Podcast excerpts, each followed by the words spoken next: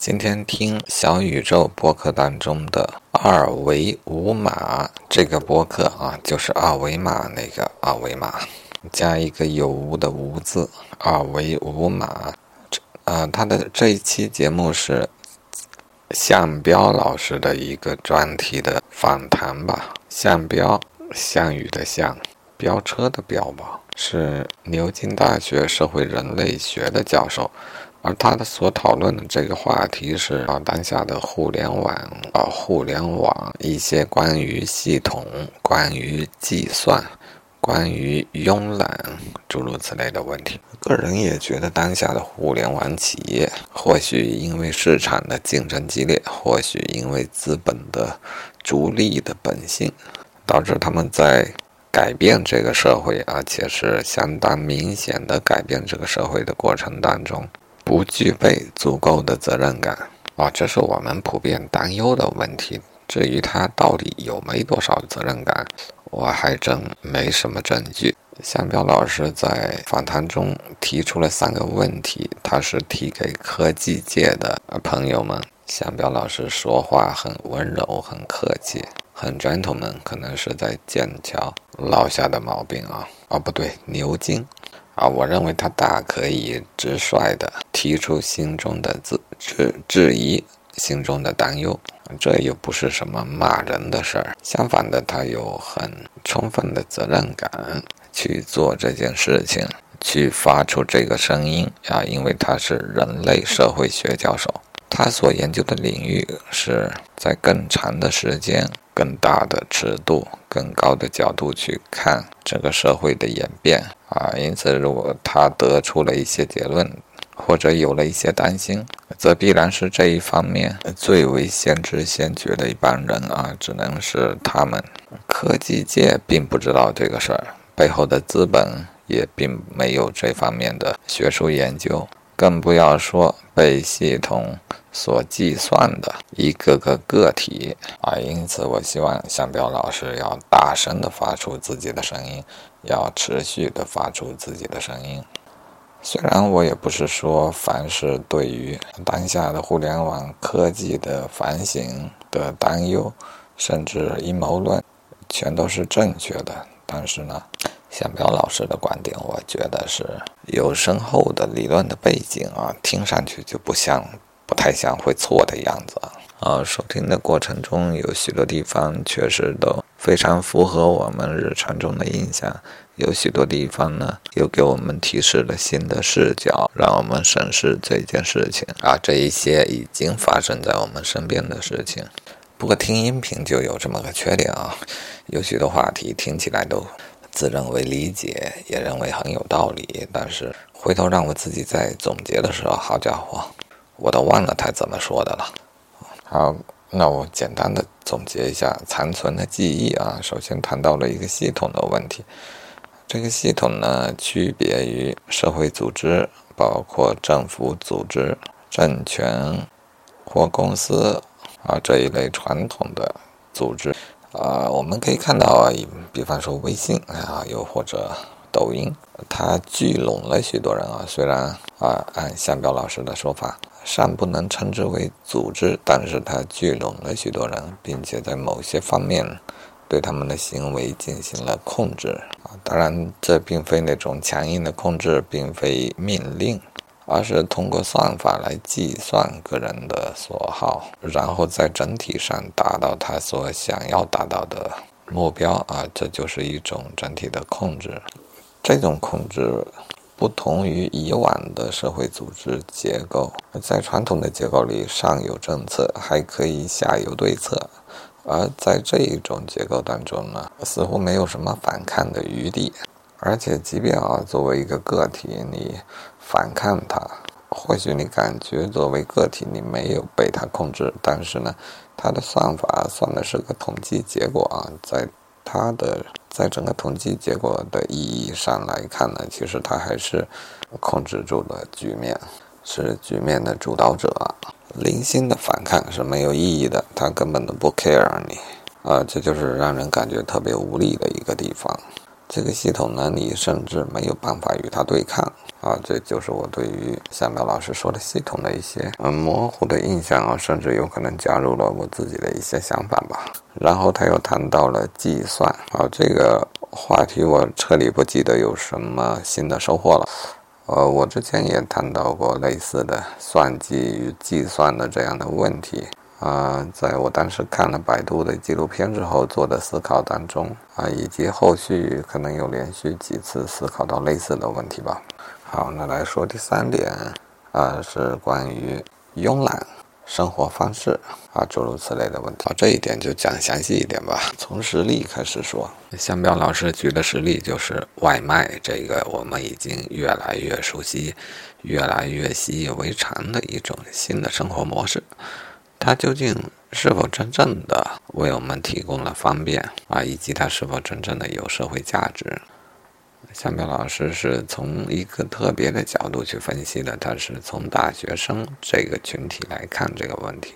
我们都知道外卖进不了大学。啊，因此，即便他们点了外卖，也得到校门口去取啊。当然，我也发现快递小哥经常会发现一些更近的地点，离学生宿舍更近的地点就在围墙外，向围墙内递东西，缩短一下这个过程。哎，但是我们细品一下这个过程啊，大学内部都有食堂，食堂的距离往往近于校门的距离。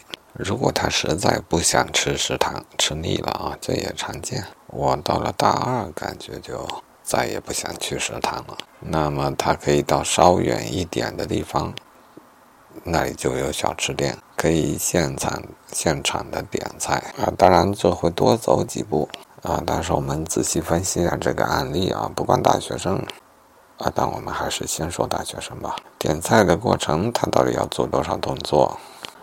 他打开手机啊，进入 APP 进行对比、寻找、下单、买单啊，手指头的动作和脑力和眼力的付出还是有一些的，而且呢，在时间上也占据了可观的一块时间。然后他就得等待骑手出发啊，如果你实在饿得不行，可能一会儿看一下手机，看看骑手到哪了。完了，一切顺利的话，还要评估好时间，出门下楼走到校门口。嗯，直接看见骑手了还好办啊，没看着还得再联络碰头，最后拿到东西啊。如果东西 OK，那也还好；如果有点什么纠纷，还得投诉差评。完了，骑手又不干了，找你解决啊，反正。不顺利起来，那当然就会耗费很多的时间精力啊！啊，太特殊的情况我们就不谈吧。啊，就这个案例，我们来分析一下啊。显然，我们都认为外卖在方便我们的生活，但其实你有没有具体的细算过每一单的时间成本啊、精力的成本？就就是消费者自己所付出的代价到底有多少？是否有进行过仔细的计算，并且与自己下楼去买个菜、去吃个饭进行过对比啊？我想特别认真的对比一下呢，会发现他真正节约下来的时间啊、精力啊啊，远没有我原本认为的那样大。相应的，他也需要付出相应的代价，那就是骑手、外卖员以啊以及卖家打包。以及外卖点单的系统平台，它的运作、管理、维护，嗯，以及增加出来的包装和它的生产，以及包括变成垃圾之后的处理啊，诸多的环节。好，我不知道是否有人或者研究机构确切的把这个啊，就说外卖送餐和传统的饮食的消费做一个整体的评估。看它是否有什么社会价值，我目前是没有接触到这方面特别权威的说法啊。然后对于消费者，他得到了什么？向彪老师认为，其实就是得到了一种慵懒的感觉啊，甚至是自以为慵懒，实际上还没有节约多少体力、精力、脑力、眼力。而商家又得到了什么？按向彪老师的说法啊。外卖这个行业，大部分商家还在贴钱啊，这可能不是指那个搞餐饮的那些商家，而是指专门专门负责外卖这一块环节啊这一个环节的商家，比方美团、饿了么啊，也包括像送货上门的超市，比如厦门的普普啊，在福建挺多的，也做的更加极致一些，其他快递都进不了小区大门。只有普普，他就能做到送送到门口。啊，我知道普普目前还是烧钱的啊。按夏彪老师的说法，快递这个行业啊，外卖这个行业都是烧钱的。那显然商家在这个业务的过程中是不能直接得到一些现实的利益的。那到底谁得到了什么呢？难道是外卖员？外卖员好像也很惨呀。啊，当然他们待遇还是不错的。残主要表现在几点啊？首先，它是被系统所计算的啊，意味着这个很难以反抗，无从反抗。然后是这个系统呢，越是高效，越会给外卖员造成更大的一种时间上的压力啊。就好比福特发明了流水线之后，工人的日子就更加难过了那样啊。因此，外卖员固然足够勤快的话，收入不错。但是他们是否感觉到幸福呢？至少近期零星的看报道，我是感觉这种不满的情绪在滋长。当然，我看的也并不是太全面。好吧，综上来看，在这个整个事情中的各个环节，其实他们都没有获得特别明显的益处。那么，商家为什么贴钱都要去干这样的事情呢？啊，据说是为了养成我们的生活的模式，这一点我觉得倒是有些可能，只是它代价也太大了。养成我们的生活模式，最典型的是互联网初期，百度这样的搜索引擎以及新浪这样的门户网站啊，是的他们也不知道如何变现，但是呢，它通过让我们更加便利的利用互联网，从而使。培养了我们利用互联网的这样一种习惯啊，于是互联网蓬勃的发展起来了之后呢，他们从其他地方收获了他们的收获。至于养成习惯这个行动的本身，它确实是个烧钱的事儿，但我觉得弄个网站烧钱啊，远没有现在的外贸、外卖的经济啊，还包括共享经济诸如此类的烧钱烧得厉害吧。啊，我一直以为外卖这个行业至少现在已经收收支平衡了吧？应该，如果他们还处在一个烧钱的阶段，我认为这模式得有问题了啊！如果说因为外卖所培养出来的慵懒，这是搞外卖的公司刻意培养出来的一种新的消费习惯的话啊，阴谋论一些来说，呃，就有这样的说法，但我认为这个说法也不太靠谱。外卖行业已经把我们这一种慵懒的习惯给培养起来了啊！除了老年人不太使用外卖的，剩下的这整个市场，我觉得它即便没有完全开发，也开发了过半。在这种情况下，还没有达到盈亏的平衡，它最终到底想什么时候赚钱？想怎样赚钱啊？包括我们这边这个服务最好的普普，我们确实觉得它优惠啊。我当然我只买它优惠的商品，也觉得它的服务是最为便捷、最为及时啊。我是很满意的啊。对于这样的服务，我是很满意的，甚至满意到我认为他肯定是亏本的。当然，事实上他也正在烧钱，而且有越烧越开心、越烧越有钱的势头。这个世界真的是挺不容易看懂的，似乎大家都在玩泡沫。泡沫这个事儿，如果没有人和他较真的话，他真的就可以吹得越来越大，好像瑞幸咖啡。哎，这个时代真的是一个让人非常迷惑的时代。如果我非要顺着这个潮流去考虑还可以怎样做的话，就是吹泡沫这事儿，应当如何吹更好的话，我倒是可以有一个主意。如果我要吹一个泡沫的话，你必须把这个泡沫吹到大的，包含各方各面所有的人啊！一旦能够大到这个程度，就不会有人舍得去捅破它，也没有人敢于捅破它。那结果会是怎样的？我很期待。